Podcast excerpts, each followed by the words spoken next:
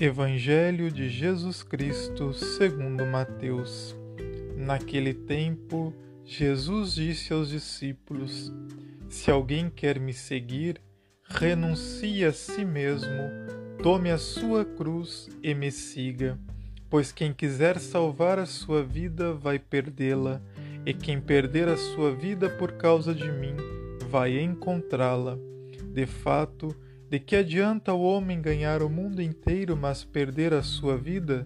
Que poderá alguém dar em troca de sua vida?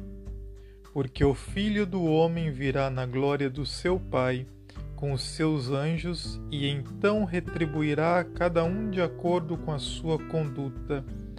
Em verdade vos digo: alguns daqueles que estão aqui não morrerão antes de verem o Filho do Homem vindo com o seu reino.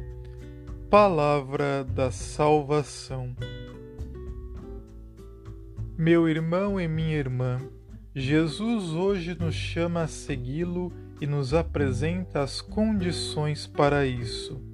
Em um primeiro momento, somos impelidos a renunciar a tudo aquilo que pode nos afastar de Jesus como o egoísmo, o individualismo, o medo, a injustiça.